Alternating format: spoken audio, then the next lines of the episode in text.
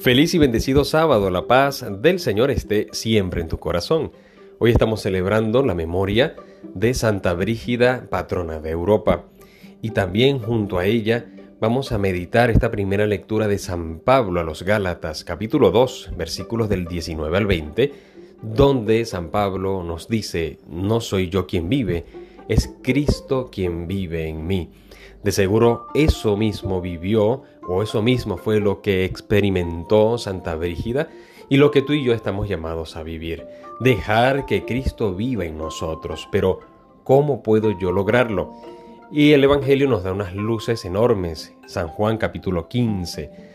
Primero dice el Señor, permanezcan en mí, en mí, permanezcan en mi amor, permanezcan en mi presencia, permanecer en el Señor. Lo primero permanecer en Él. Segundo, escuchar su palabra humildemente, dejando que sea su palabra quien me ilumine.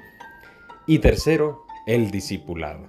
El Señor llama a los apóstoles, llama a los discípulos, llama a hombres y mujeres para estar con Él, sobre todo a sus apóstoles. Tú y yo estamos siendo llamados por el Señor para estar con Él.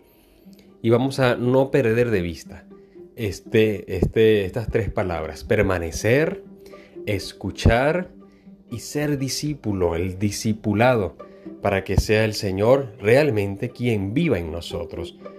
Permanecer en Él, estar con Él, dejarnos acompañar por el Señor, será clave para decir junto a San Pablo, no soy yo quien vive, es Cristo quien vive en mí. Que tengas un feliz fin de semana.